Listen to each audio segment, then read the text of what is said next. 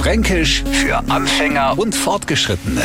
Heute der Gradler. Und Achtung, das ist ein Schimpfwort. Naja, das sind's ja für Fränkisch für Anfänger und Fortgeschrittene schon gewähnt. Wir Franken haben ja einen ganzen Haften davor. Bloß heute ist wichtig, Gradler dürfen wir sie denken, aber zu keinem Song, weil dann hat man ein Anzeichen am Hals wegen übler Nachrede. Also jetzt im Klartext. Kommt uns einer ein wenig Drecker daher und trägt sie ein wenig ordinär aus, noch denken wir uns, was ist denn das für Gradler? Der Neufranke hat bestimmt längst erkannt, dass es Gradler bei uns nicht leicht haben und eher auf Ablehnung stoßen. Denn die sind in unseren Augen gewöhnlich, ungepflegt und, naja, sagen wir mal so, einfach.